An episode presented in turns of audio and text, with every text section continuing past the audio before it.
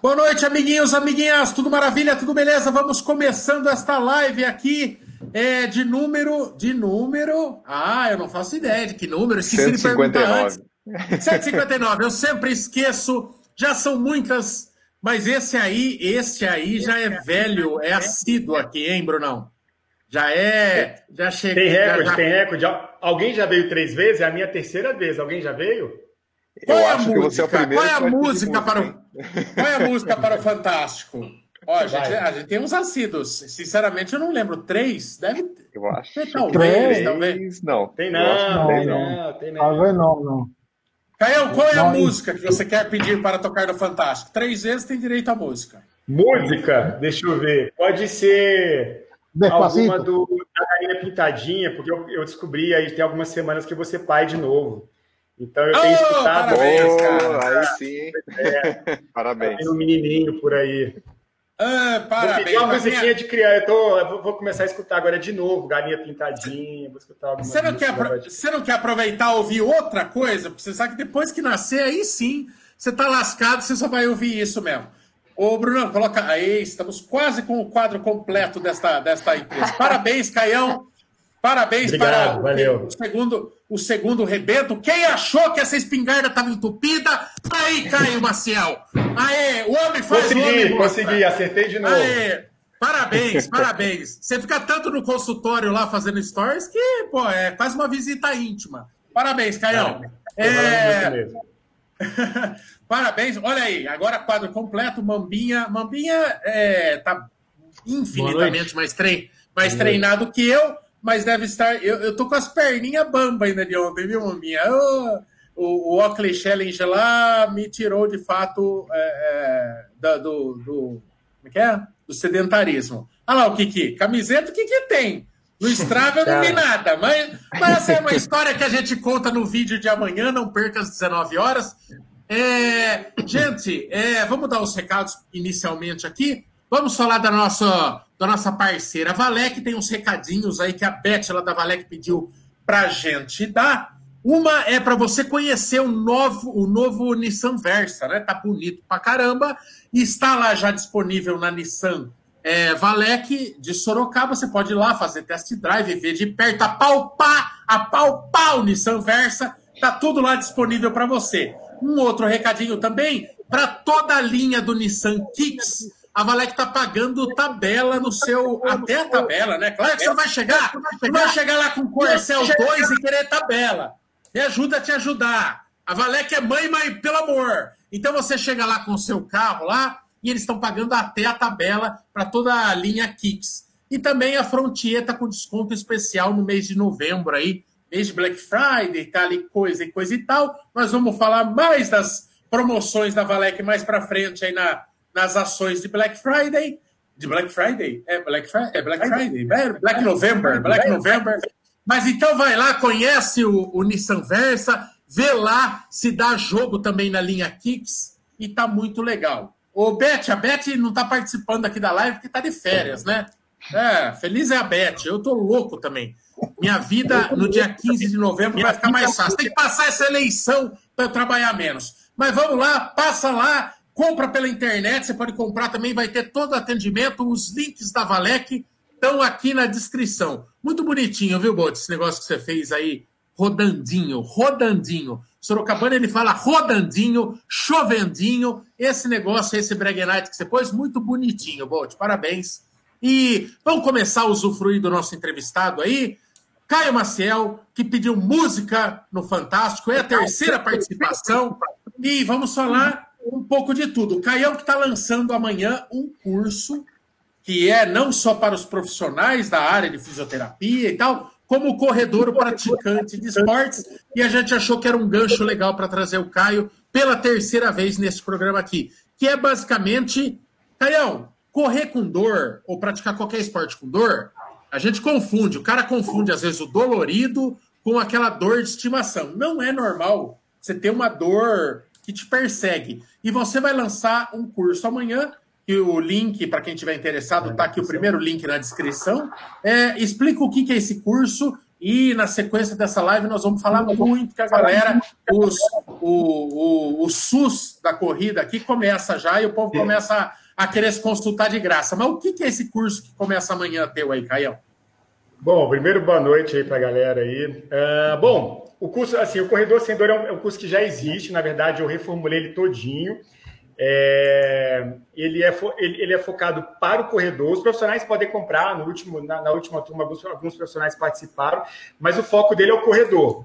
O objetivo é exatamente a gente reduzir essa, essa prevalência aí de, de lesões em corredores que a gente sabe que é alta, né? Assim, a gente tem alguns estudos aí que colocam até 79% dos corredores vão ter alguma dor, um desconforto, uma lesão no prazo de um ano. Ou seja, você imagina, tem, tem gente que acha, por exemplo, que o crossfit lesiona mais. Corrida está na frente, corrida lesiona mais que crossfit.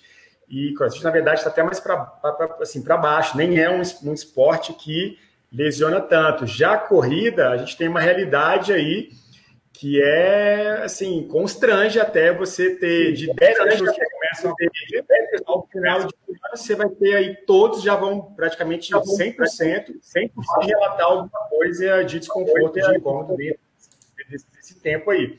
Então, o curso foi exatamente para a gente tentar reduzir isso, porque no que eu atendo algumas, assim, nos meus atendimentos aqui já de bastante tempo, às vezes, cara, uma dica que, assim, que é o meu, né, assim, é o meu papel, tanto que eu faço aqui com vocês, como lá no Instagram, de algumas dicas a gente mudar uma realidade completa de alguém que estava querendo desistir de correr, né? Então, o curso é exatamente para a gente trabalhar por cinco semanas, tanto uma consciência corporal melhor, a gente fazer ajuste biomecânico, passar exercícios específicos para a corrida, que o corredor pode é, realizar os exercícios e melhorar sua capacidade de absorção de carga ali no impacto, na verdade, por exemplo, de fortalecimento muscular, de controle neuromotor, melhorar alguns comportamentos e alguns hábitos, melhora de sono. Uma das coisas que eu tenho estudado muito, Maico, assim, é sono, porque às vezes quando a gente vai avaliar, seja numa consulta médica ou uma consulta aqui comigo de algum de algum corredor que vem, é, às vezes a gente nunca se atenta a isso, mas, por exemplo, é uma variável que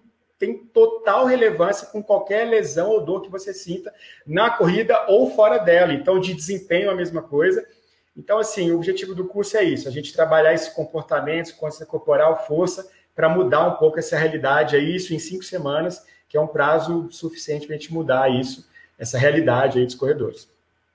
Desde a primeira vez, e isso aqui não é jabá, viu, gente? Tanto que o Caio é um colaborador do canal, aí tem uma, uma sessão que é as dores de corredor lá, que a gente vai, ele passa exercícios, e desde a primeira vez que ele participou aqui, eu falo que é talvez o Instagram mais útil, útil, é, a, a, conta mais útil do Instagram, assim, porque ele ensina de um jeito muito lúdico, quase assim, é, exercícios para você prevenir ou acabar com aquela dor, né? Que é o que a gente procura trazer para o quadrinho que ele tem aqui no canal Corredores. E é muito bacana. Ô, Caio, primeiro, só uma, antes de abrir para os companheirinhos aqui as perguntas, essa estatística, 70 e poucos por cento dos corredores vão ter dor, é uma estatística nacional ou mundial? Porque se for Não. nacional, eu tenho certeza que ela é impactada pelo Bolt, o fato do Bolt ser um corredor. A gente podia mandar ou ele para outro país, para a Argentina, para aumentar é, é, melhorar a moral do Brasil aí, ou mudar ele para outro esporte. Você vai ver que se o Bolt começar a praticar crossfit, é rapidinho, o crossfit toma liderança. Tô errado ou, ou tô mentindo, Bolt? É, esse Bolt de lesão teu que arregaça a estatística do esporte? Não posso negar. Não posso negar, tá certo. Então, pronto, já tenho aí uma, uma, uma, uma inscrição do curso, tá, Michel? Pronto. Ah, é? Tem, tem. Vamos mudar essa lá. realidade aí. A gente vai mudar a estatística mudando você, pô. A gente fazendo uns ajustezinhos aí, ó, ó, já tá. Vai ser, vai ser um case, espero que de sucesso pro seu curso, viu? Mas, ó, pronto, beleza. Então, ó, você vai estar lá dentro do, do, do curso, então, tá? Depois eu quero ver se de como é que vai ser. Beleza? Aí sim, já, já posso sair da live, porque já, já consegui meu objetivo na live. Pronto, então beleza. Tá aí, é seu. Tá, tá feito já. Ó, aí sim, Canhão. Ô, Caio, deixa eu perguntar uma coisa, falando sério mesmo. Mas, é, assim como tem gente que tem mais aptidão para o esporte, né? Gente que parece que qualquer esporte que vai fazer faz mais ou menos bem, né? E tal. O lance da lesão é uma predisposição à lesão? Existe isso? É, ela é multifatorial, né? Mas tem pessoas mais suscetíveis a ter lesão? É, porque, por exemplo, eu sou todo torto, mas eu não tenho histórico muito grave de lesão, assim, eu, eu, considero que eu tenho sorte mesmo, porque eu não faço nada para justificar isso. Eu não faço fortalecimento muito bom, eu corro todo torto, mas tem alguma predisposição? O, ou, Caio, já, já, quebra, esse é o trunfo do Maico, viu? Já quebra ele nessa. nessa sua eu já vi ele falando sobre isso, eu já até comentei já. Eu tenho sorte, é sorte, eu estou falando que não é mérito, é sorte. Não, que aí assim, eu falei assim, ó, se, se você quer alguém para fazer do contra, é o Mike. Bota, eu não faço nada de exercício, não, e não machuco e tal. Não, beleza. Eu, faço, tipo... eu tento. Eu acho que eu não faço o suficiente, mas eu tento. É, eu fico na academia. Eu... Viu? Você pesava 150 é, quilos. É que o Michael não fez, corre o Você fazia musculação também. desde a hora que levantava da cama até a hora que dormia. Você pesava 150 quilos. Só sua perna não criou já, músculo. Né? Só sua perna não criou músculo para carregar os 150 quilos, filho. Aí eu não sei o que é musculação. Boa teoria, Bond. Eu acho que, eu acho que boa, foi isso. Boa. Gostei, gostei. Tá, eu vou assim, ó. Bom, a primeira pergunta que você fez sobre a estatística nacional e internacional, ela tem uma resposta também. Então, o que acontece? Uh, a estatística que a gente tem de alguns estudos aqui é de mais ou menos, aqui no Brasil, de 50% a 55%, tá? Só que o que acontece? A gente tem vários artigos, é, quando a gente vai falar sobre estatística, que tem, por exemplo, alguns eles falam por quantas horas, sabe, por mil horas tem um índice de lesão algum é baseado em tempo, outros são corredores iniciantes. Então, é, acaba que esse, essa, essa estatística realmente ela pode ser uh, vista de várias formas, mas o que a gente tem é um índice alto, tá? Assim, sempre de lesões. Respondendo a outra pergunta sobre sorte, bom, pode ser sorte, pode ser uh, um aspecto uh, físico seu, porque assim, como é multifatorial, a gente tem vários fatores que vão relacionar em relação a essa parte de, de, de incidência de lesão. Então, é, a gente tem um, um risco muito maior para os corredores iniciantes, que a gente coloca como os dois primeiros anos. Então, se você corre é, e a, até dois anos, o índice de você ter uma lesão é maior, tá? Depois de dois anos, você já está mais adaptado à sua corrida, aquilo já não é uma novidade para os seus tecidos, e aí você consegue, de repente, levar aí uh, uma vida melhor, sem lesão, ou até com um índice de, de, de lesão reduzido. Agora, é, fica mais complicado de falar no seu caso específico, que eu nunca te avaliei. Eu ainda vou em São Paulo te avaliar para ver se a gente acha alguma coisa. Agora, é ótimo isso, quer dizer que você foi projetado para correr e pronto. Você está tá, tá livre aí Ei. de todos. Estou aqui fazendo a é mente, ver se ele responde minhas ai. mensagens no WhatsApp. Ai, mas, ai, mas o que pode. Deixa... Mas o que acontece é o seguinte. Ô, Caio, despertar a galera. O Caio, o que você está falando é que eu sou Deus me projetou para a corrida, é isso? Então, não, todos. Na verdade, eu sou tipo, todos eu sou tipo um X-Men. Eu sou um X-Men da corrida, é isso que você está falando? Não, Caio? todos são, todos são. Na verdade, todos são. Esse, esse é o propósito, tá? O Born to Run, ele, no livro você já deve ter lido já, é exatamente assim, ó, todo mundo nasceu para correr.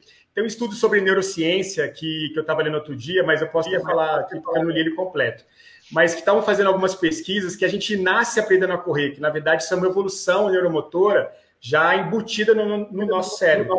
Eles, eles tiravam uma, uma, uma, uma região do cérebro que, é, que seria de acordo com o controle neuromotor, assim, de acordo com o aprendizado motor, eles, eles ligavam essa área do gato, tá? fizeram uma experiência com gato, então desligava essa área de aprendizado motor, colocava ele numa esteira e ele corria sozinho, ele não precisava de nenhum aprendizado para correr. Ou seja, todos nasceram sabendo correr.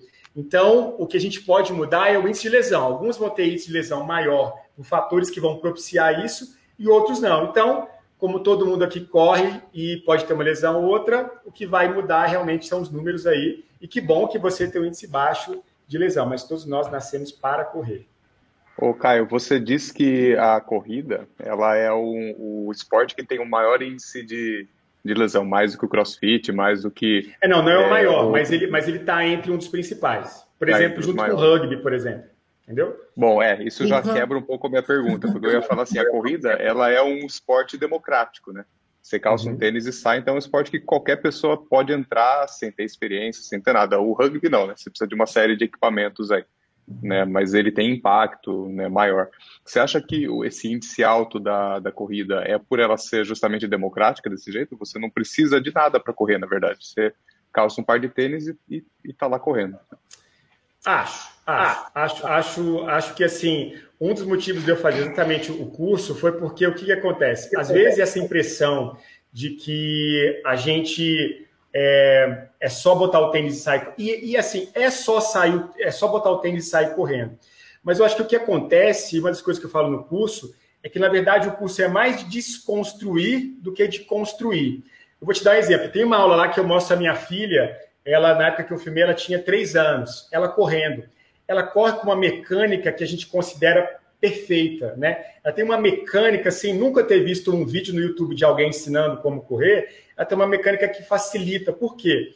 Nessa idade, até mais ou menos 7, 8 anos, você ainda dificilmente vai ter encurtamento muscular, dificilmente vai ter, você vai ter sobrepeso, dificilmente você vai ter um calçado que vai atrapalhar um pouquinho essa pisada, você não vai ter vícios uh, que a gente, depois de adulto ou na, na juventude, acaba adquirindo. Então, o processo do curso ele é mais desconstruir, de você se desvencilhar de algumas coisas que você tem, uh, do que realmente de fazer, né, de capacitar uh, algumas variáveis. Então, assim, eu acho que sim, uh, já respondendo a sua pergunta, acho que muito é dessa, processo democrático, que é excelente, mas que às vezes pode atrapalhar no fato de você sair sem se preocupado com, várias, com vários problemas. E já diferente de, por exemplo, você vai jogar tênis, você precisa de uma técnica inicial, de como pegar numa raquete, de você uh, trabalhar um pouco a força de batida na bola, de um saque. Então, aí você acaba tendo um processo ali de adaptação ao esporte, ao movimento mais uh, processual. Na corrida, o grande problema, e aí agora sim, agora completando a sua pergunta, que para mim o grande problema é são as etapas que o corredor pula. Aí sim, para mim, é onde mora o, o, o, índice alto, entendeu? Todo mundo começa a correr, começa bem, e daqui a pouco ele vai progredindo de uma forma muito acelerada, e aí que começam os problemas. Queima etapas, né? E até no, no, caso do tênis, por exemplo, você falou, não é nem só a técnica, né? Você tem que ter acesso a uma quadra, você tem que comprar uma raquete, você tem, você tem uma série de fatores que, de repente, com um tênis qualquer que você tem em casa, a corrida já está feita, né? Você não precisa nem comprar um tênis específico, né? Você já sai Exato, correndo. É, não, então, o tênis não vai ter essa, essa preocupação toda, assim. É, dá para você sair, para você fazer. E eu sou mais incentivador, eu estou falando assim, mas não é de tirando estímulo para a pessoa correr. Pelo contrário, é, eu acho, eu trabalho com corrida porque uh, os aspectos positivos que ela gera são infinitos e cada dia sai alguma pesquisa nova falando de um benefício para correr. Desde você ficar, uh, ter uma vida mais longa, mais saudável, até diabetes, até é, é, criação de neurônios. Assim, a gente tem vários estudos hoje comprovando que a corrida é um esporte fantástico para ser realizado. Show, muito bom. Caio, boa noite, Ca... boa noite, pessoal. Você, você tinha comentado no início da live sobre o sono, né? É, você acredita ainda naquela velha máxima das oito horas de sono para você ter uma recuperação adequada ou não? Então, ó, na verdade, o que, que a gente tem? Parece, ó, 7 a 8 horas é um tempo uh, bom de sono. Então, o que acontece assim? Uh, a maioria, a maioria da população, ela precisa de 7 a 8 horas de sono, ela precisa. Vão ter algumas pessoas que vão sair dessa, dessa, dessa estatística e talvez precisam de poucas horas.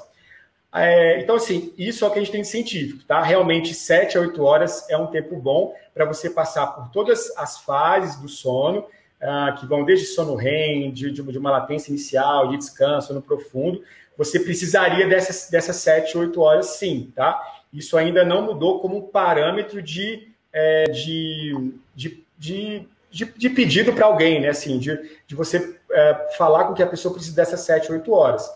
É, agora, existem pessoas, mas isso é uma minoria, tá? a gente não tem números, mas é muito pequena, que precisa de 4, 5 horas de sono. Então, o que, que acontece? O que eu tenho feito hoje também é trabalhar dessa variável, GCA. Então, quando a gente começa a mudar, essa semana mesmo eu postei isso, quando a gente começa a mudar a questão do sono, você consegue ter resultados, cara, que você não acredita, entendeu? Então, por exemplo, hoje eu aplico um questionário é, para a gente ver se a pessoa tem algum problema de distúrbio do sono, por exemplo, e se ela der uma pontuação negativa, gerando um distúrbio ou mesmo uma má qualidade, eu já a gente já vai sentar e aí eu, eu faço uma sessão inteira só de melhora da qualidade do sono para que a gente colhe os resultados. Fala o seguinte, e aí assim, é, faz um teste, entendeu? Pega aí 15 dias de um mês e nesse mês você vai dormir 7, 8 horas procurando ter uma boa qualidade de sono que uma das recomendações é fazer uma, fazer uma higiene do sono, não sei, não sei se você já ouviu falar disso, mas a higiene do sono é, é, são processos que você faz antes de dormir, para que você melhore a qualidade. Porque também não adianta você dormir 7, 8 horas se você não tem uma boa qualidade do sono, entendeu? E assim, o que eu tenho visto, além de estar nos uhum. artigos, mas o que eu tenho visto nos corredores, cara, é incrível a resposta que você tem positiva quando você melhora a qualidade do sono. Bacana. ia perguntar alguma coisa? Ô, Caião, isso, isso aqui, é isso aqui é, é, a grande desgraça, né? Do, do, do, da qualidade do sono hoje, né? Você vai com isso aqui, eu, eu, eu, eu luto tanto contra o sono para poder ver mais coisa, ver videozinho, que eu tomo o celular na cara, velho, porque eu apago. acho que todo mundo já deu dessas, né? Você fica lá lutando, assim, igual um moribundo. Aí uma hora eu tomo você, uma. Filho. Ah, é assim. Aí eu tomo uma cacetada e chama todo mundo minha testa. Mas eu já fiz ah, também. Não, um pouco. Não, é, eu, já, eu já fiz também, já fiz. A gente adia muito, né? A gente adia muito. Hoje você ir para o quarto não é mais sinônimo de estou indo para dormir. Não, né? Isso, então, exatamente. Então, assim, ó, quando a gente fala sobre. Bom, então, higiene do sono é uma técnica que você aplica de mudança de hábitos para que você consiga dormir melhor. Então, por exemplo, uma das coisas que eu falo sobre celular é o seguinte: seu celular não vai ficar do lado da sua cama mais, entendeu? Então, quando você for para o seu quarto, você vai pegar o celular, você vai deixar ele lá na sala, você bota lá desliga ele, faz o que você quiser, bota na sala, mas você não vai entrar no seu quarto com o celular. Então, esse é o primeiro ponto. Se ele estiver do seu lado, no primeiro, nos primeiros cinco minutos que você não fechar o olho, você vai, não, mas peraí, alguém está me chamando aqui. Não, não, mas rapidinho, deixa eu ver aqui, porque o GSF pode me responder alguma coisa. Deixa eu ver se ele me respondeu. Agora, se ele não tiver do celular e você tivesse deitado para dormir, você não vai levantar para ir na sala pegar. Entendeu? Então, é, tem, uma aula, tem uma aula no curso, estou falando do curso aqui já, mas tem uma aula sobre isso, que é exatamente sobre hábitos, e um deles é isso: você não vai botar o seu celular no seu quarto.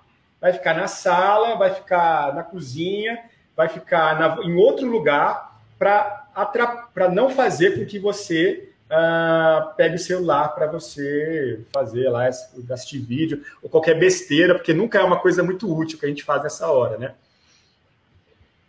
É nessa hora que o pessoal assiste Canal Corredores, só para ter uma ideia. Não, ninguém dá esse horário, não, não é possível. Eles, eles, eles precisam estar com o celular nesse momento.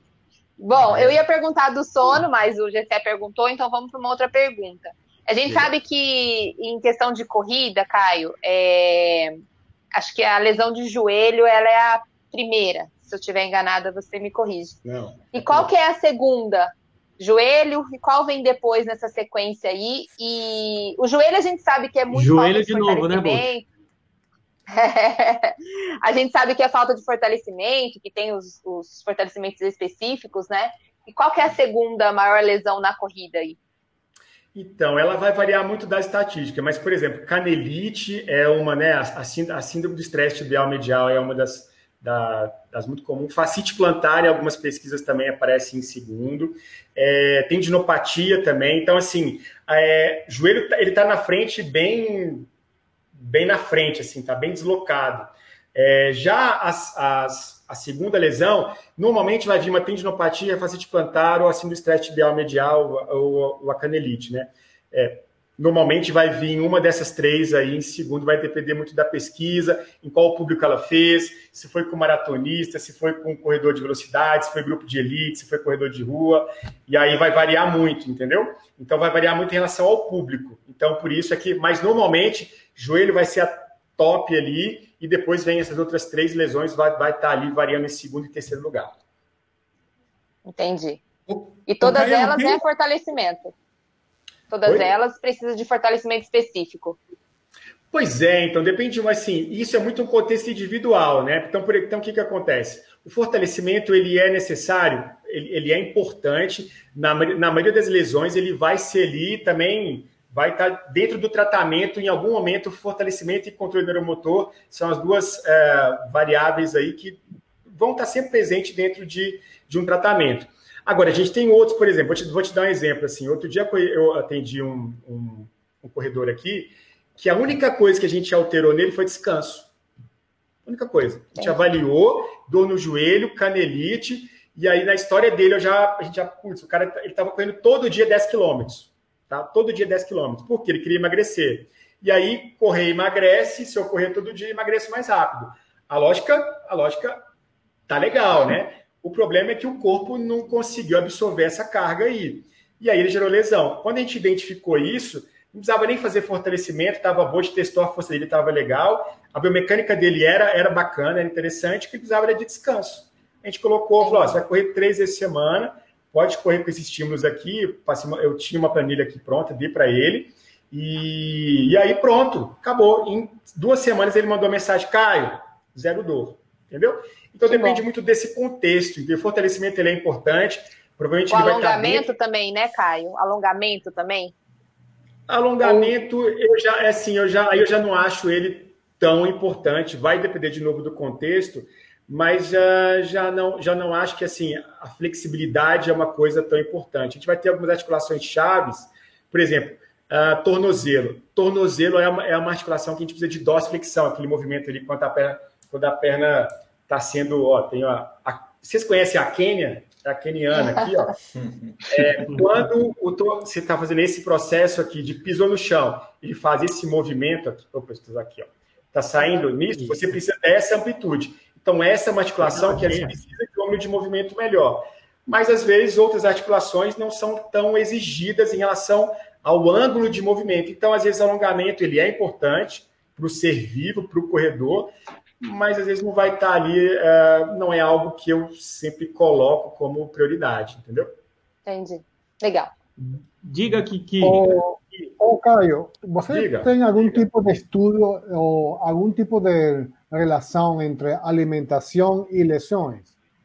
Explícame, ¿no? Eh, a las personas que corren, mas están alimentadas de, de forma eh, equivocada, ¿tem algum índice de, de, incremento de lesões, não sei, falta de potássio. Tem, tem sim.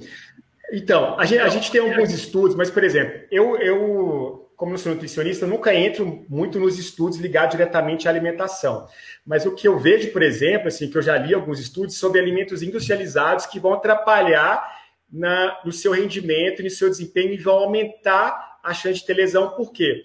É, a gente tem alguns estudos em relação a, por exemplo, a embutidos, enlatados, é, basicamente alimentos industrializados, que aumentam o seu padrão inflamatório.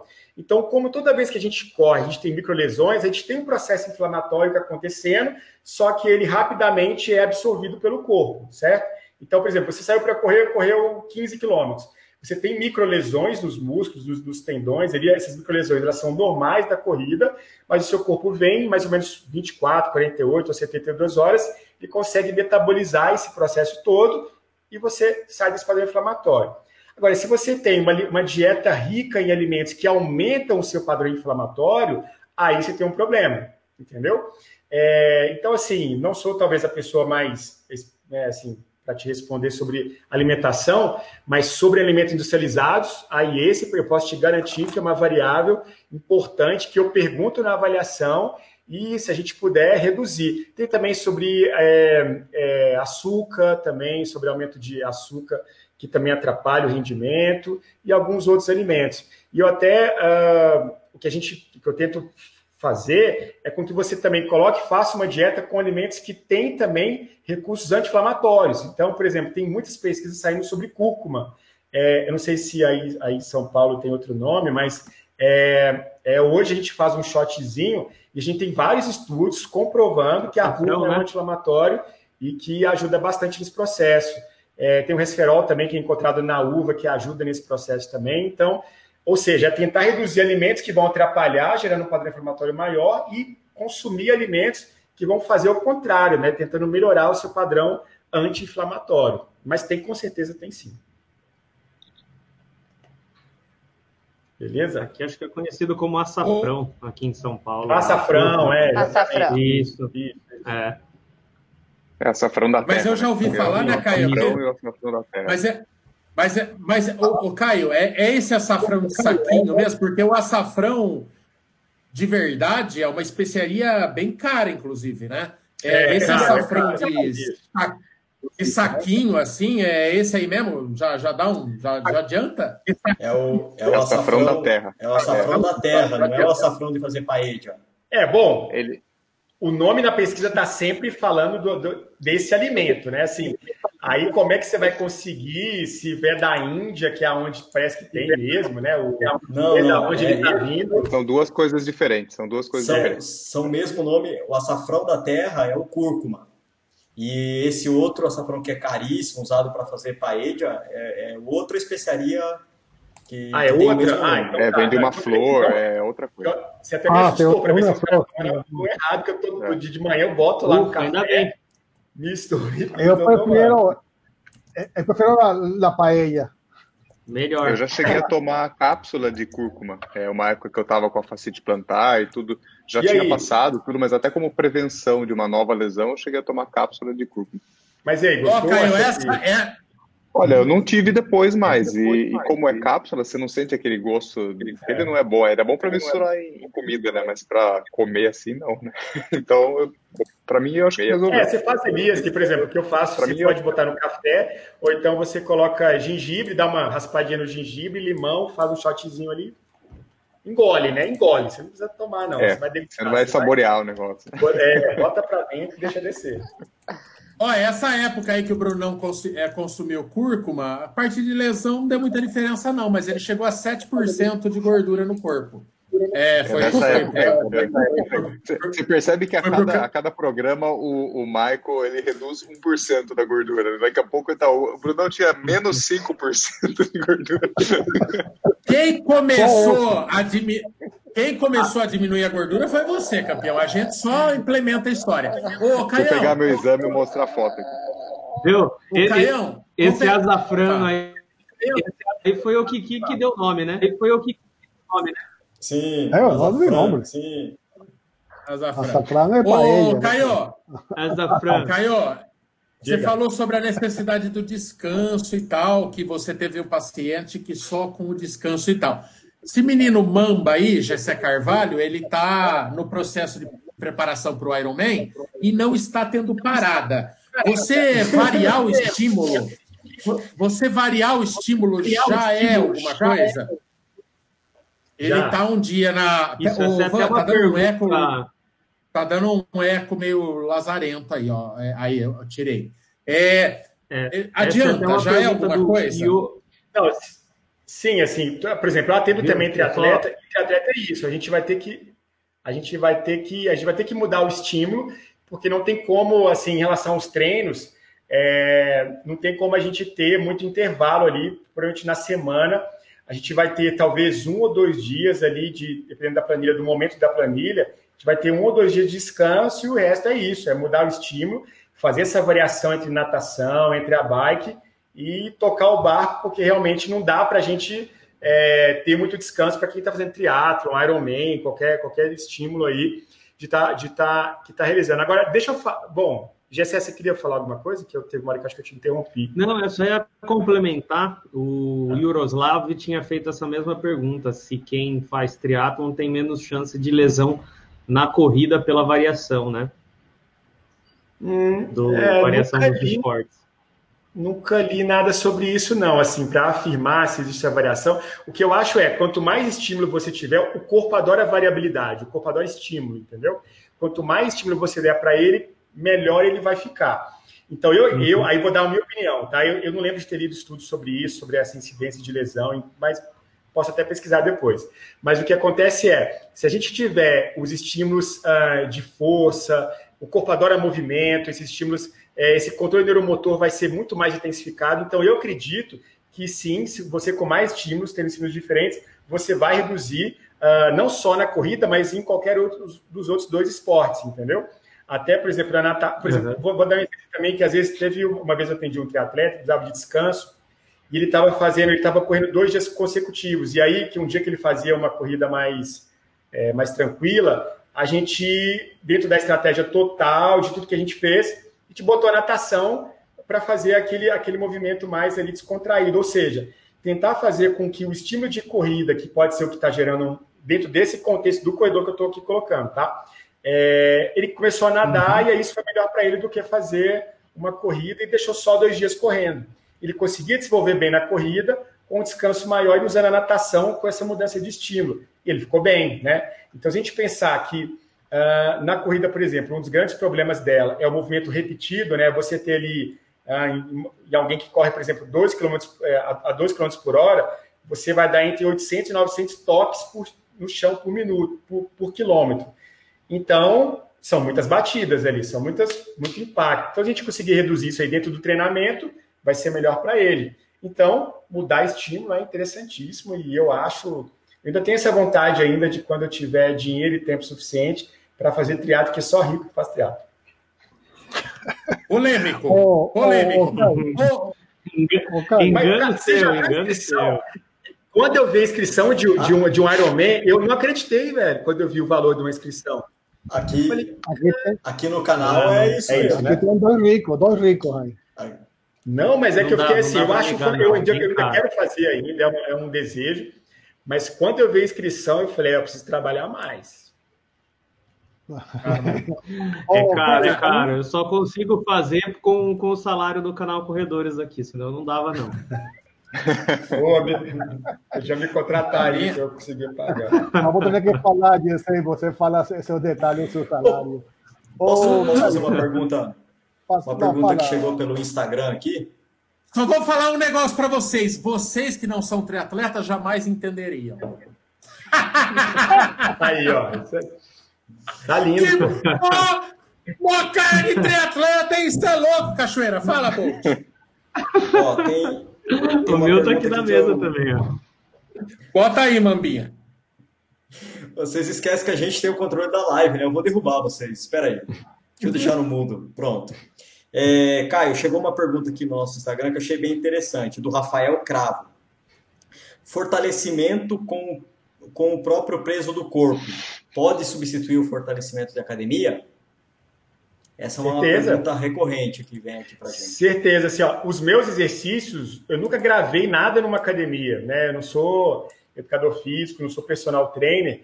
Então, os meus exercícios eles visam basicamente é, peso do corpo com as dificuldades. Então, assim, quando a gente pensa em corrida de rua, nessa corrida de, de distância longa, é, força não é, por exemplo, a, a Vante ia perguntar sobre isso, a, o fortalecimento ele é importante, mas ele não é a variável principal para a gente praticar a corrida.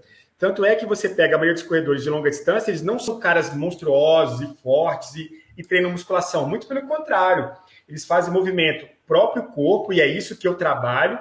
Eu não tenho, eu uso elástico, assim, aquilo, aquilo do Instagram, aquilo ali sou eu mesmo, assim. Os exercícios, os aparelhos que eu tenho aqui é elástico, todos elásticos. Aqui eu tenho uma variação grande de tipo de elástico e é a única coisa que eu uso e o peso corporal.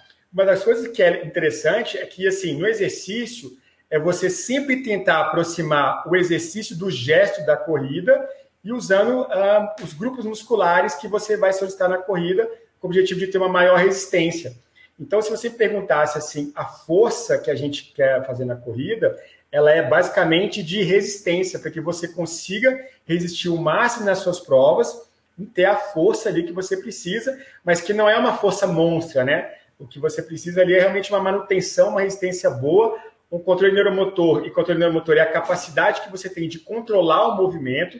Cada, cada vez que você vai se fadigando, você vai perdendo esse controle neuromotor. Então, a sua pisada vai aumentando a pronação, o movimento do seu quadril vai aumentando o ângulo de movimento, você vai gerando compensações e aí começa um problema. Então, quando a gente faz o exercício de fortalecimento, de estímulo, é para que a gente ganhe mais tempo com a nossa musculatura com controle, né, com resistência e com bastante força. Então, assim, eu, ah, na minha reabilitação, no processo de prevenção aqui, a gente não usa nenhum aparelho, nem eu só uso para mim, já tem bom tempo que eu não faço musculação, eu faço basicamente funcional, prancha, os exercícios que eu trabalho aqui, entendeu?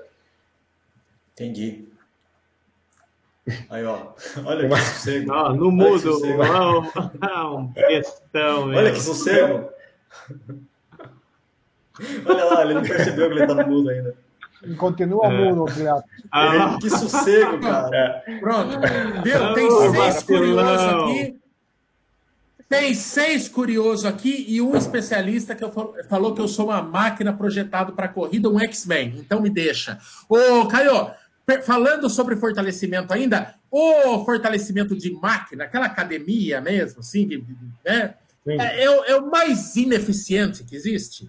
Não, é, não, não, não. Eu, eu, já vi um negócio que ele isola, então quando você faz com a carga do corpo, você está trabalhando de uma forma mais uniforme, e aquelas máquinas, você pega, por exemplo, um leg press, ou aquele que você, aquele que você faz assim, diz que você está isolando que você está se enganando, se enganando. É, é, ele, é um, ele é um dos mais ineficazes que você pode escolher não, na hora não, não, não, é não. O que, que, acontece? Tudo depende do que, que você quer, entendeu? Então, assim, não é que ele é eficaz. É, é que, assim, para corrida, você, por exemplo, o agachamento é um exercício excelente para você fazer, tá? Você pode fazer no leg press, pode fazer lá no guiado, pode fazer nos aparelhos de academia tradicionais, pode. Qual que é, qual que é o problema em relação a, e assim, aí eu estou colocando uma opinião minha. Se você quiser, por exemplo, se você quiser treinar força, tá? Eu prefiro treinar força livre do que entrar no aparelho e fazer alguma coisa guiada, onde tem um limite de movimento angular, tá? Então, assim, quer dizer que não tem que ir para academia? Não, é que depende do que, que você quer, entendeu? Se você quer melhorar na corrida, eu caio, prefiro você você faça os movimentos com peso corporal, usando elástico, trabalhando de, é, de contrações excêntricas, que é quando é, são, são variáveis relacionadas à corrida durante a execução do movimento. Ou seja, eu sempre tento aproximar o gesto da corrida ao meu treinamento de força ou de capacidade que aumentar do corredor. Fazer isso no aparelho de academia, ele pode até ter um momento assim, olha, vou fazer o meu agachamento leg press com o objetivo de melhorar a força uh, do quadríceps ou o que você quiser. Você vai lá e trabalha, entendeu? O educador vai entrar nessa parte aí e ele vai fazer o trabalho dele super bem. Depois ele vem para mim e eu trabalho da forma que eu achar é, interessante. Agora, não é que é ineficaz, depende do que, que você quer, entendeu? Se for um fortalecimento de um grupo muscular isolado com o objetivo de melhorar aquele grupo muscular para depois desenvolver ele para a corrida, tá perfeito, eu acho isso ótimo e manda bala, é assim mesmo. Ou seja, vai depender do que, que você quer, entendeu?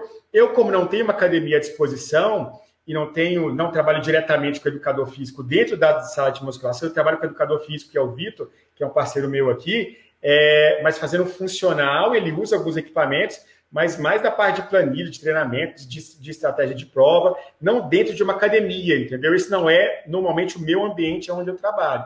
Então, por isso, eu acabo usando mais os elásticos e o peso corporal mesmo para dar exercício. Mas não acho que é ineficaz. Só vai depender do contexto, o que você está querendo com isso, entendeu? Ô, Caio, só mais uma coisa. Exercício em academia para corredor. Ele tem que visar mais carga e baixas repetições? Ou é o mais interessante menor carga e mais repetições? Já ouvi as duas coisas também. Falaram que o nosso exercício é resistência, então é, a gente não é velocista, a grande maioria daqui. Então, uhum. é, então seria mais interessante, por exemplo, 15 repetições uma carga que lá pela 12 repetição vai começar a queimar a perna. E não fazer oito repetições arregaçando no peso. E que pode não ser, pode ser que eu esteja te perguntando algo que não é exatamente a sua, mas assim, em linhas gerais, na sua opinião. Tá, por exemplo, alguém perguntou aqui sobre agachamento, land e tal. Eu acho que é por aí, entendeu? Então, como eu disse assim, ó, o que que, qual que é o meu, foi o Eduardo que falou do, do land, agachamento. Eu acho que é por aí mesmo, entendeu? Com pesos livres, com peso corporal, ou então bota carga, treino de pliometria, que é uma parte final da fisioterapia, já entrando com o educador físico, é onde eles se encontram ali, onde você vai trabalhar a pliometria, que são exercícios de potência, ou seja, o cara já está saindo da reabilitação e está indo já para uma parte de performance, aonde o fisioterapeuta e o educador físico se encontram. Então, assim, se a gente pensar na resistência, normalmente vai ser mais repetições com menos carga, né? Que é mais a nossa realidade. Um corredor de rua de longa distância, ele é objetivo que ele seja mais leve, não vai ter grupo muscular pesado nem grande, e vai para correr uma grande distância, ele precisa de resistência. Então é mais ou menos é, é isso sim, seria mais repetição com menos, com menos, com menos carga, por aí.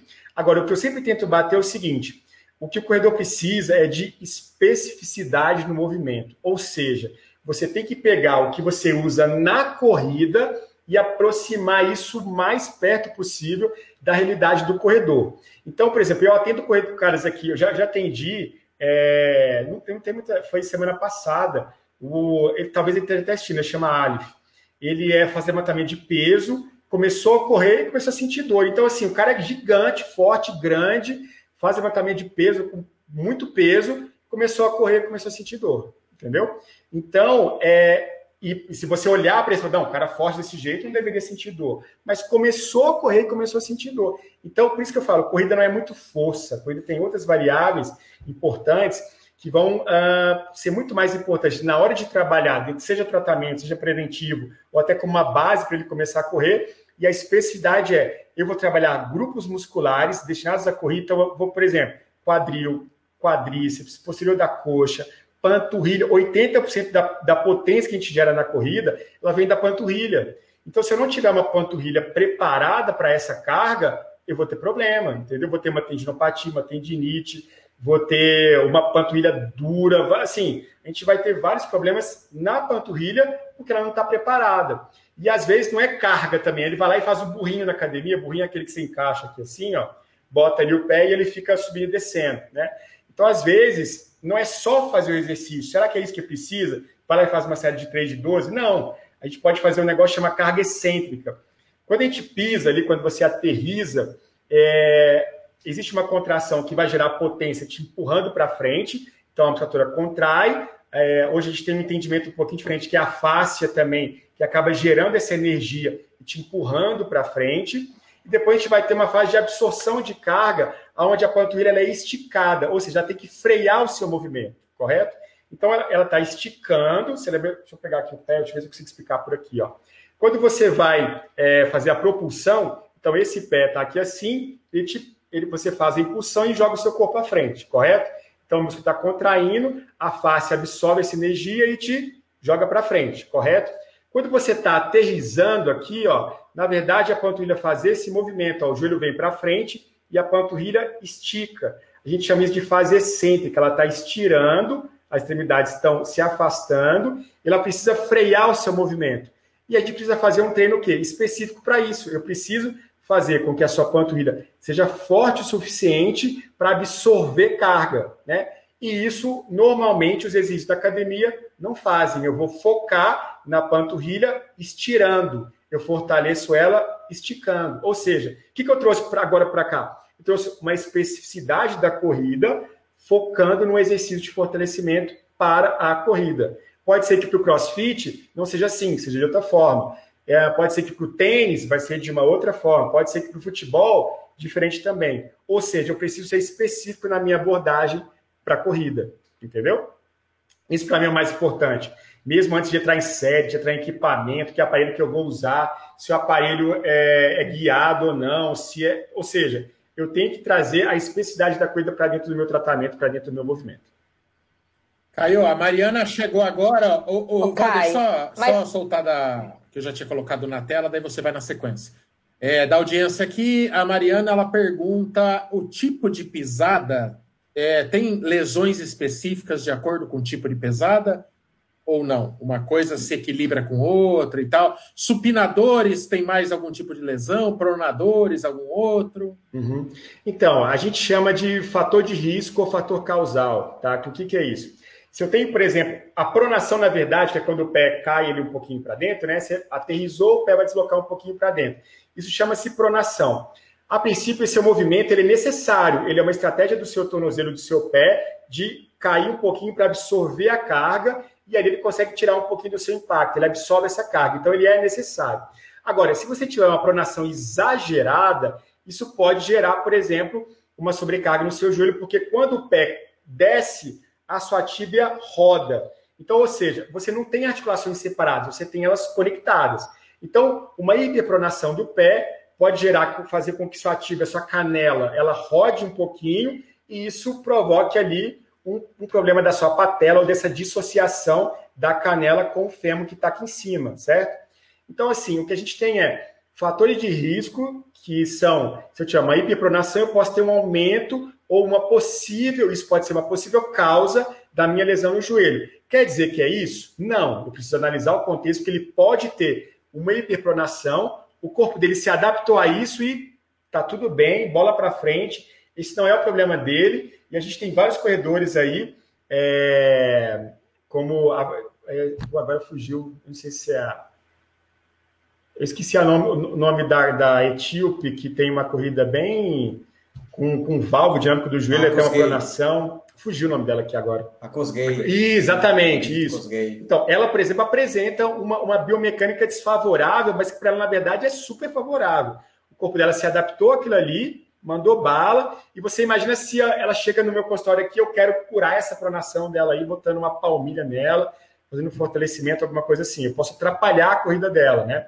Então, a questão é, uma das coisas que eu, que eu, que eu sempre falo é, é multifatorial, ela é multicontexto, você tem que tentar entender dentro desse corredor o que que ele pode estar atrapalhando, o que, que pode estar atrapalhando ele. Como eu disse, a gente acha, olha às vezes pisada e fala assim, cara, é essa pisada aqui. E na verdade não é, entendeu? Pode estar ligado ao descanso dele, ao sono dele, pode estar ligado a uma fraqueza dos músculos do quadril que estão gerando uma compensação lá no pé, ou o pé fraco que está levando também ao movimento, gerando uma compensação e dando problema para ele. Então, assim, a pisada ela é importante, mas dentro de um contexto que deve ser analisado, tá? Respondi? Sim, respondi. Você ia perguntar? Muito bem. Vai, Van. eu ia perguntar. É, a gente estava voltando no assunto de musculação, né? Que, que, o, que o Max estava falando. Eu acho que vai muito também é, a questão do, do, personal, né? Da pessoa que você tem, né, Caio? Porque assim, existem a musculação, igual, eu tive uma lesão há três anos atrás porque eu não tinha músculo suficiente, vamos dizer assim. Eu fazia musculação, mas aquela musculação para terceira idade, sabe? Aquela musculação que você vai na academia e o pessoal te faz uma fichinha, enfim. É, e aí eu até questionei meu médico na época, falei, mas por que, que eu me lesionei? Ele falou, oh, você se lesionou porque seu quadríceps, você tem fra fraqueza, é, eu tive uma lesão no trato iliotibial, seu glúteo médio é fraco, enfim. É, aí eu fui procurar realmente entender isso, foi onde eu encontrei minha professora hoje de musculação, né? Eu tenho uma, uma personal, e ela varia muito, né? Então, assim, ela tem, dependendo do, da minha fase de treinamento, ela, eu tô com mais carga e menos repetições. Dependendo da minha fase, eu tô com mais, mais repetições e menos carga. Então, é, é muito diferente você ter alguém do seu lado que entenda e que goste de corrida, porque tem muito profissional de musculação que é contra a corrida, né? A minha ex-professora era uma dessas, né? Ela não gostava de corrida, achava que é um absurdo. E então, assim, é, vai muito do professor que você tem, e assim, eu, eu, faço, eu faço quatro vezes musculação na semana. Né? Agora, por conta da pandemia, eu tô indo três vezes só mas eu sempre fiz quatro vezes e desde quando eu fui firme para musculação com uma pessoa que entendia do que eu precisava e que mudava os estímulos quando eram necessários, foi onde eu nunca mais me lesionei e foi onde eu comecei a bater meus RPs, eu comecei a ficar mais forte, porque realmente eu tinha músculo para sustentar todo o meu volume de treino. Então, acho que tem muito essa diferença de, ah, eu faço academia, vou lá, pego minha fichinha, faço três séries disso, três séries daquilo. Então, aí nesse caso, realmente eu sou mais ir para um lado funcional de treino, né, sem o aparelho, do que você ir realmente só acompanhar uma fichinha. E ela tem toda essa variação também. É, às vezes eu brinco eu falo que parece que eu estou no crossfit, ao mesmo tempo eu estou com só peso do corpo, ao mesmo tempo eu estou com aparelho. Então ela tem essa, essa variação que realmente talvez ajude a pessoa a, a evoluir mais, né? Não ficar só naquilo. Uhum. Pois é, então, foi o que eu disse, assim, ó, depende do que você quer. E, claro, depende do profissional, entendeu? O que o profissional acha que precisa ter é um conhecimento do que, que a gente usa na corrida. Então, por exemplo, é, a gente tem alguns músculos chaves na corrida, como eu acabei de falar da panturrilha, né? Então, se você uh, vai preparar, ou se você vai atender um corredor que o objetivo dele é melhorar o desempenho na corrida, ou é prevenir lesão dentro da corrida em função do, do, do da, da, alta prevalência de lesões na corrida, você tem que trabalhar com isso. É aí que entra a especificidade. Por isso que eu disse, ó, o mais importante é a especificidade dentro do seu treinamento. Pode ser na academia, pode ser dentro do crossfit, pode ser em qualquer lugar, pode ser no funcional, pode ser só com elástico, pode ser com peso corporal, pode ser na rua, pode ser por ter nada. Você pode fazer só prancha, pode fazer exercício com o seu peso corporal. É, se você quer mais dificuldade, faz unipodal, ou seja, faz apoiado em um pé só. Se você quer mais dificuldade, faz com salto. Se você quiser uma dificuldade ainda maior, bota alguém te empurrando e você tentando realizar uma tarefa. Então, tudo isso vai te dar o quê? Variação de movimento. Então, assim, não depende muito do local. Seja na academia ou qualquer outro local, você pode trabalhar, entendeu? O que eu defendo é que, assim, Ah, aqui onde eu moro eu não tem academia, porque eu moro numa fazenda, ou porque eu moro num outro lugar, numa praia, e a academia é longe, ou eu não gosto do ambiente de academia, que é o mais comum, né? Muitas pessoas não gostam do ambiente de academia. Então ela vai deixar de correr porque não fez fortalecimento? Não, faz na sua casa. Nessa pandemia agora, o que a gente mais viu foi as pessoas criando o hábito de fazer exercício dentro de casa, e, cara, isso é uma, foi um dos grandes ganhos é, da pandemia, que é o quê? Você a fazer com que a pessoa descubra que ela pode fazer uma atividade na varanda dela, entendeu? Usando um elástico ou alguma coisinha ali que gerou para ela uma resistência e ela fez o movimento.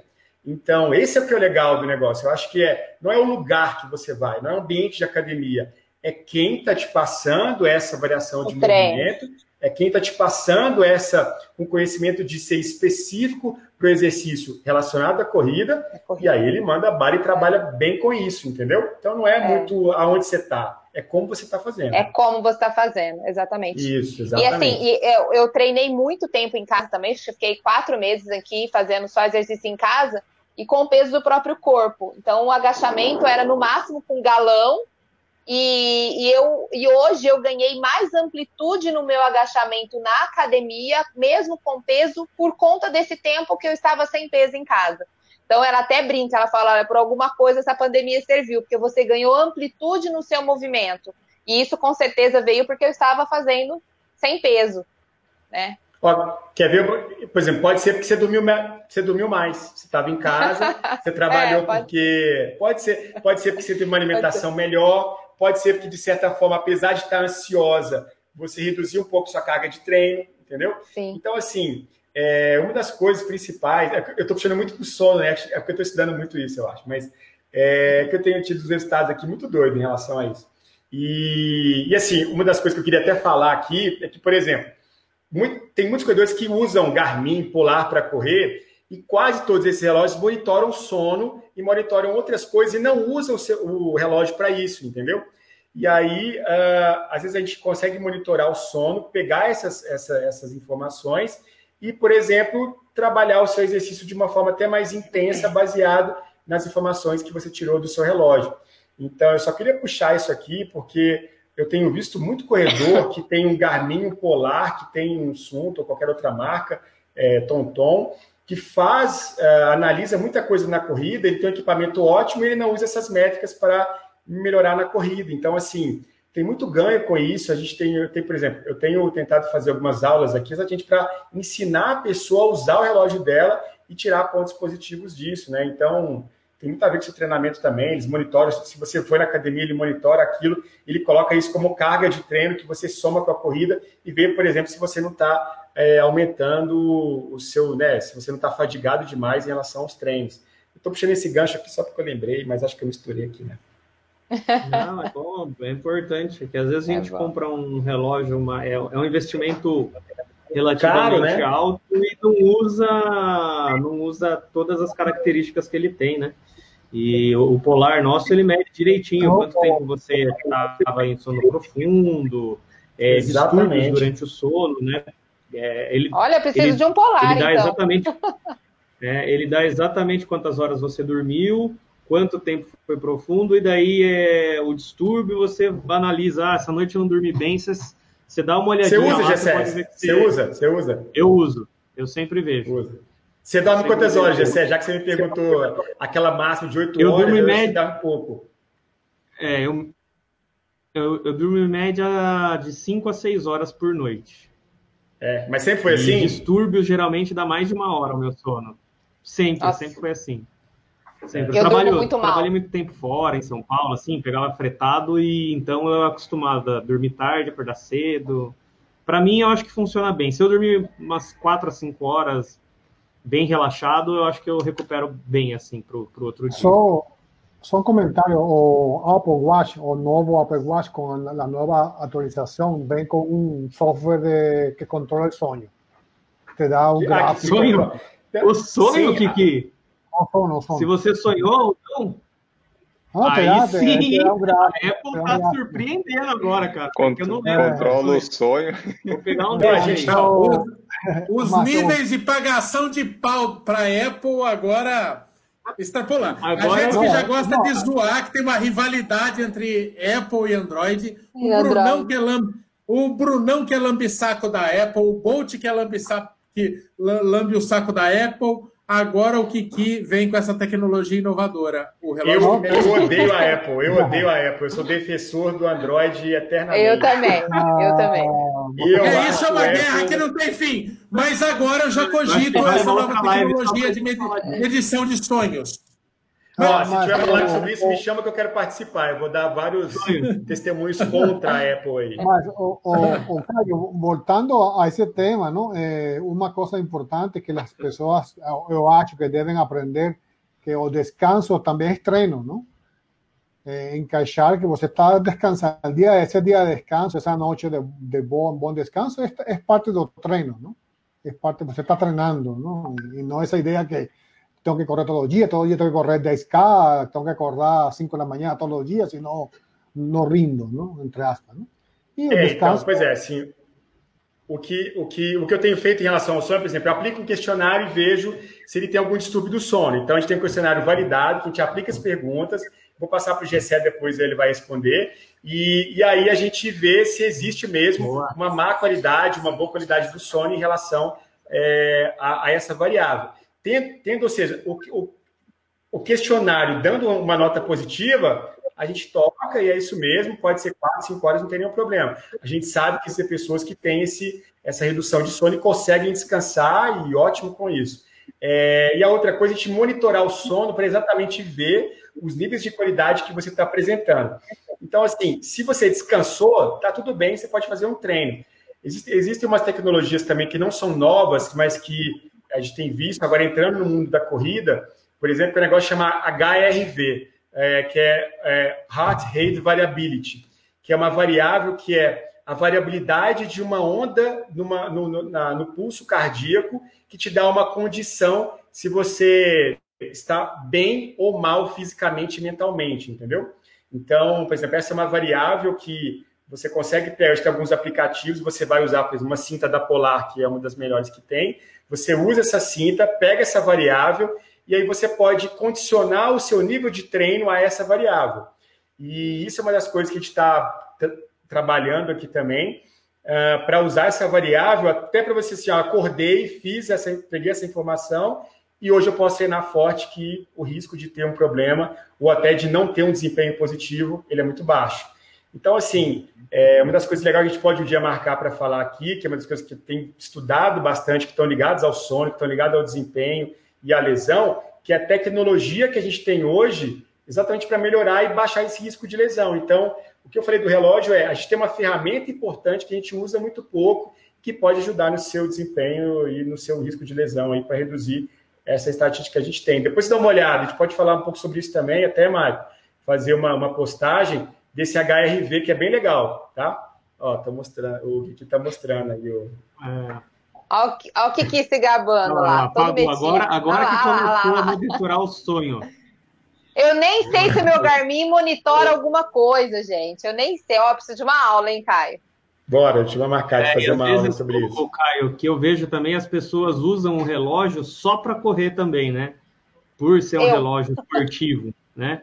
Eu uso ele 24 horas por dia. Ele, ele monitora até quando eu estou trabalhando e fico muito tempo sentado. Ele dá um alerta lá de inatividade.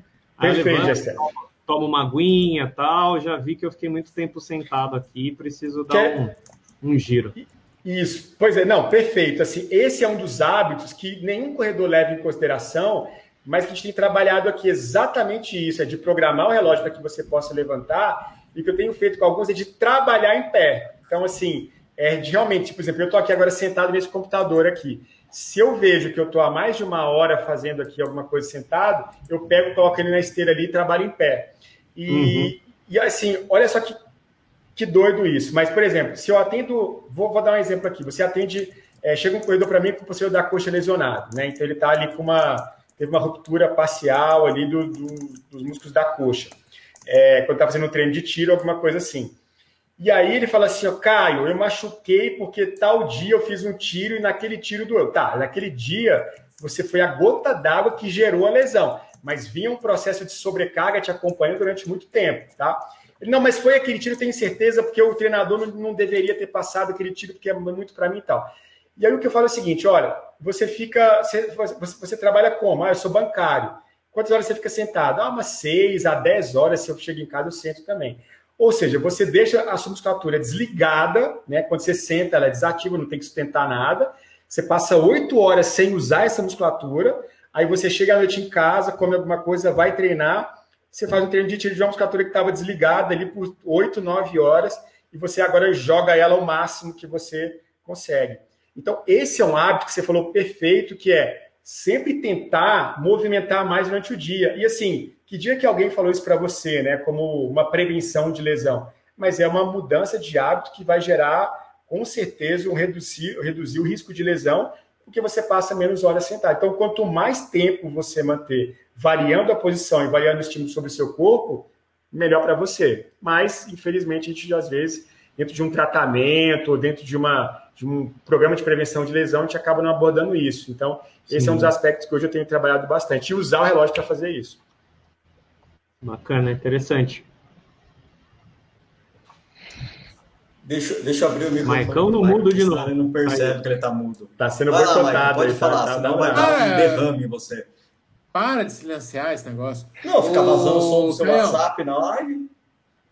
Meu, no meu WhatsApp não é. Ele não responde no WhatsApp, não, cara. Não é dele, não é dele. Não, não é, é dele. Tá né? aberto.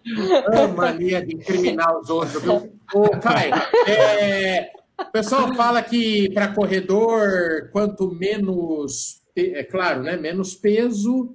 É claro que tem uma proporção, não pode ser uma, uma proporção burra, não, não pode ser IMC, que é um, um índice super é, em desuso, né? Caiu em desuso, porque não, não, considera se você é pesado porque você tem músculo, é pesado porque você está com muita gordura e tal. Mas é, o sobrepeso ele é fator, de, ele entra nessa questão de fator de risco para lesão, né? Não ajuda ninguém a ser gordo. Não tem uma proteção, fala, ai, tem mais gordura, então dá, dá, dá uma protegida no, nas articulações. Não, não existe isso, né? Estou falando porque hoje mesmo teve um rapaz que as pessoas assim descobrem o canal, aí eu vejo que elas é, chega a notificação no meu e-mail, né? E, e, assim, elas comentam 10 vídeos. Aí eu sei que é seguidor novo, porque a pessoa dá uma maratonada, né? E teve um cara lá que ele falou que ele tá com 200 e poucos quilos. Ele, ele é bem, tá bem pesado. E ele estava preocupado em correr, né? Daí falei, ó, eu no começo eu eu mais caminhava e tal. É, eu queria que você falasse sobre essa relação peso-lesão. E assim, 200 quilos não é. Não, tem, tem, outras coisas para se preocupar antes, né? Tem que, tem que trabalhar com a perda de peso para depois ir acrescentando esporte mais. mais performance, vamos colocar assim, né? É, de então, impacto. Mike, eu acho o seguinte: quando, quando você pega uma pessoa com obesidade, assim, nesse ponto, e ela fala para mim que quer correr, eu vou ser o cara que vai incentivar ao máximo ela a correr. O que, que acontece? Se ele teve assim essa motivação de mudança e a corrida pode gerar isso para ele, cara, eu vou, eu vou ser o cara que vai mais incentivar ele a correr, porque eu sei que a corrida é, um, é, é uma transformação, assim, vai ser um, um, uma ferramenta de transformação na vida dele, entendeu? Vai propiciar com que ele não morra, não morra, porque assim, pessoa com 200 quilos, ela, infelizmente, ela tem uma chance altíssima de ter um diabetes, ela tem um risco de morte aumentado, de doença cardiovascular, é, de, de, de, várias doenças, assim, todo mundo sabe disso, isso aí passa no Fantástico todo domingo. Então, assim, o que acontece é, se a gente fizer um trabalho de progressão, que lembra que eu falei de pular etapa, para mim esse é o principal problema do corredor. O cara adora pular etapa, entendeu? Ele quer fazer 5, 10, 21 e 42 em dois meses. Então, esse é o grande problema. Assim, o que eu mais tenho que fazer corredor é segurar o cara, entendeu? Isso é ótimo, porque é muito melhor do que você empurrar alguém para fazer alguma coisa. Então, o objetivo é segurar essa pessoa. Então, se você pegar é, uma, uma, pessoa com obesidade nesse ponto, eu vou incentivar ao máximo. O que ele precisa é fazer uma progressão de, de, de carga, de treinamento, bem devagar, talvez mais lenta do que se eu pegasse alguém que tem um terço do peso dele entendeu? A gente poderia botar mais carga nesse cara que tem 80 quilos do que o que eu vou botar de 200. Mas eu jamais vou falar para de 200 não corra. Pelo contrário, eu falei, cara, tem que correr, correr muito. Só que a gente vai começar devagar, entendeu? Eu não lembro de ter, de ter atendido é, ninguém aqui com 200 quilos, mas já atendi com sobrepeso, obesidade, que chegava falando que as pessoas, não, não corre não, você vai machucar, vai lesionar. Olha, a primeira coisa que eu falo, olha, a lesão vai acontecer, a gente tem alguns estudos, vou falar rapidinho aqui desse estudo, ó. Ele, ele pegou o seguinte, ele pegou uh, corredores que, tinham, é, que começaram a correr de no máximo dois anos, ou seja, corredores iniciantes, um grupo não fez nada, só assistiu uma palestra sobre corrida, o outro grupo fez treinamento funcional e outro grupo fez musculação. Como a gente tá, já falou de musculação agora há pouco, o objetivo era o seguinte: o que é melhor, musculação ou funcional para prevenir a lesão? O estudo acompanhou, se não me engano, seis meses, depois pegou mais informação depois de um ano. É, todos tiveram o mesmo grau de lesão, todos, o mesmo índice de lesão do, do que não fez nada, do que fez musculação e do que fez funcional. É, você, pode ter, você pode interpretar de várias maneiras esse, esse estudo que não viu diferença em quem fez esses, esses três estímulos. Mas o que eu tiro disso é que o corredor iniciante ele vai ter um risco de lesão maior do que aquele experiente, entendeu? Então, independente do que ele fizer, ele pode desenvolver uma lesão. Então, se eu crivo um cara de 200 quilos a fazer uma corrida, que ele pode se lesionar, eu posso estar tirando o maior estímulo que ele teve na vida de conseguir mudar a história dele a partir disso. E quantas histórias a gente já viu de pessoas que eram obesas, que tinham vários problemas de saúde. Olha, eu tenho vários aqui de depressão, de é, essa semana mesmo uma, uma corredora veio me procurar falando que ela fumava, bebia e que era obesa, e aí a mãe dela morreu, e aí isso meio que deu um start nela de, cara, eu preciso fazer alguma coisa para minha saúde. O que ela fez? Foi correr. E aí correu, parou de fumar, parou de beber e emagreceu. Hoje está super bonitona lá, correndo e tal. Então, assim, eu acho que esse é o ponto. Para mim, a corrida é um fantástico ferramenta de transformação na vida das pessoas. E o que eu mais vou estimular, seja com a dificuldade que ela tiver, é correr. Ô, Caião, você sabe que uma vez eu tive a chance de entrevistar o Drauzio Varela, aí ele falou que. Eu falei. Quando a pessoa tá gorda e tal, né? É, assim, rolei a bola para ele dar uma mensagem de incentivo. Então, assim, tá, a pessoa tá gorda e tal, mas é, a, a, corrida, né, tem a questão de cardio e tal e tal, é, não é um impeditivo, né? Ele falou, não, se você é gordo, você tem que procurar outro esporte. Aí eu, ui, né? Aí eu me afastei em respeito ao Estatuto do Idoso, antes que eu falasse merda pro velho, mas porque ele também não sabia que estava falando com um ex-gordaço e que, que é, viu na corrida uma porta de entrada para uma vida mais saudável, mas eu fiquei de cara, assim, eu não acreditei que eu estava ouvindo aquilo de um médico, de um entusiasta em tese da corrida. Eu falei, mas perdeu a chance de, de não falar merda, hein, velho? Porra! É, e eu tive que ouvir essa do senhor Drauzio Varela, ícone maior da saúde, da, é. do bem-estar. Então, é, às vezes, então tem muito mesmo esse lance de uma palavra mal colocada por alguém, você põe a perder um lampejo de mudança de vida que uma pessoa gorda pode ter, é, uma pessoa sedentária pode ter. Às vezes é, às vezes é assim, vem como um lampejo, porque depois o Netflix a pipoca, tudo vai chamar de volta para coisa. Então, às vezes, é nesse momento que, que ele vai, ele se matricula numa chave, academia. exatamente. É. É. pois é, então é isso. Contra esse povo, esse pessoal. Tem gente que é fogo de palha, né? Vai, se matricula em academia, mas numa dessa ele acha dele e deslancha, né? Então você tem é, que incentivar, não, né? Isso, exatamente. Eu acho que assim, é, a, a corrida é isso. Uma, uma das coisas que me motiva é exatamente isso. É você ver na corrida uma evolução de pessoas que tinham muitos motivos para não correr, entendeu? É, seja de lesão, seja porque via alguém se machucar e ter uma lesão que não correu e tal. E, cara, o que, o que eu vejo de, de histórias legais, assim, tipo, lá no Instagram mesmo, muita gente manda, pô, valeu, comecei a correr de novo, fiz o exercício, melhorei. Cara, isso dá uma, uma. Você também deve ter visto várias, né? Assim, você sendo exemplo, mas é, vários outros exemplos de pessoas que mudaram completamente a vida em função da corrida. Então, como é que eu vou falar com alguém, né? Colocar uma limitação nele de correr? Pô, não dá. Eu acho realmente Deus Valera pisou, pisou na bola aí. É, e outra, a pessoa que está é... fora do peso não é uma corrida, né? Ele está iniciando ali, não é? Ele vai evoluir, ele... vai progredir. É uma caminhada, é, é uma caminhada mais esforçada, é isso. Para ele realmente começar a correr, vai demorar. Então, não tenha o menor motivo para não incentivar, né? É isso, é o contexto, cara. Todo corredor vai ter um contexto, entendeu? Então, assim, isso, isso para mim é, é, o que é o que é a forma como eu trabalho. Assim, ó. Cada um de vocês aqui, corredores, vai ter um contexto diferente. Então, pode ser que o Michel tenha a mesma lesão do Gessé, a mesma. Os dois têm facite plantar, beleza. Mas por, por contextos diferentes, entendeu? Então, às vezes, um tem uma carga de treino excessiva e o outro já tem uma hiperpronação, que aí aumenta, é um fator de risco para desenvolver a facite plantar. Então, você vai ter abordagens diferentes para cada corredor, mesmo tendo a mesma lesão. Então, é aí que está o ponto. Cara, cada corredor vai ter o seu contexto. Eu não posso, de repente, trabalhar com um cara de 80 quilos da mesma forma que eu vou trabalhar com o de 200. Então, eles vão, todos são corredores, mas com progressões diferentes, e é isso. Muito bom. Vamos encerrando, né, gente? Porque oh. embalou, né? Hoje. Embalou. Hoje teve é. acréscimos. Né? É, hoje teve os, acré... hoje teve segundo... os acréscimos do, do árbitro. Ah, falou de gordo, a gente fica louco, porque eu, Brunão e a Van aqui somos a ala, a ala do, do, do, do ex-gordo. O Brunão, Brunão, falar para você, mas tinha uma papada, rapaz. Eu perdi 40 quilos. A Van, hoje a Vagnello fica aí, parece uma ring girl do UFC, mas é, ela mostrou foto do tempo que parecia a mama brusqueta. Tô errado, Vagnello?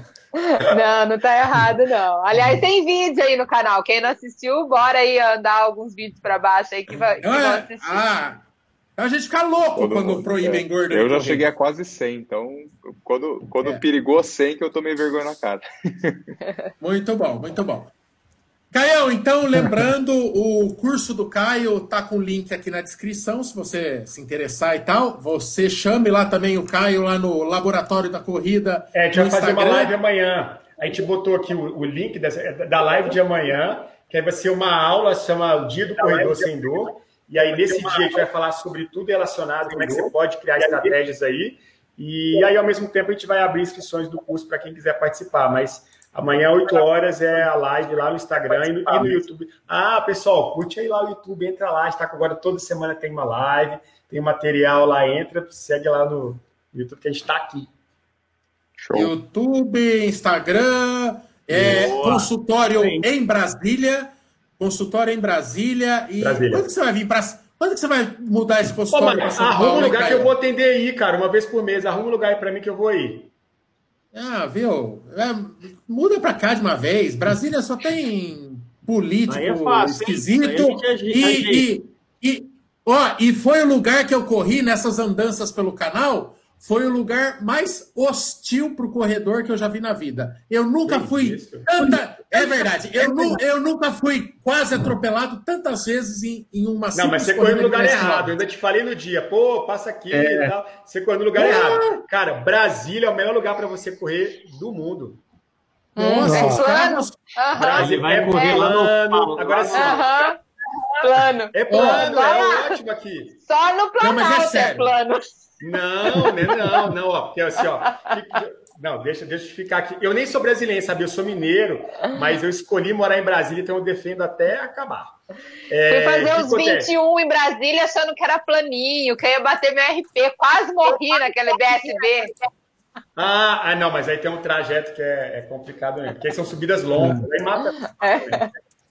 É difícil, aqui, teve, aqui teve alguém que foi para Brasília e, e antes de ir, no, voy a voltar un RP 21K, con un, un, un I30 y voltó con el rabo entre las pernas. chorando. Oh, de muita subida, aí, subida. Aí, aí depois culpa a cidade, né, Kiki? Aí fala ah, da cidade. Traba trabalhamos com o nome, Kiki. Ah, um, aqui só tem um nome. Albert, tá, tem ah, falsos é. planos aqui.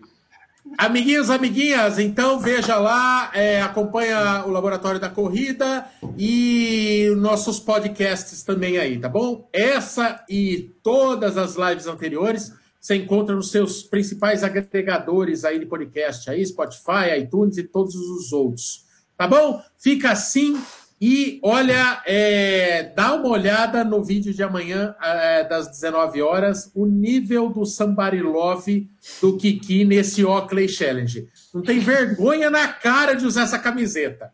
Tá bom? Mas também nunca vai ostentar um óculos igual esse que eu e o Mamba estava também. amiguinhos, amiguinhas, fica assim. Então, Beijo nas crianças, Jesus no coração. Tchau para vocês. Tchau, tchau, galera. Boa noite, gente. Tchau, Caio. Obrigado, Caio. Tchau, tchau.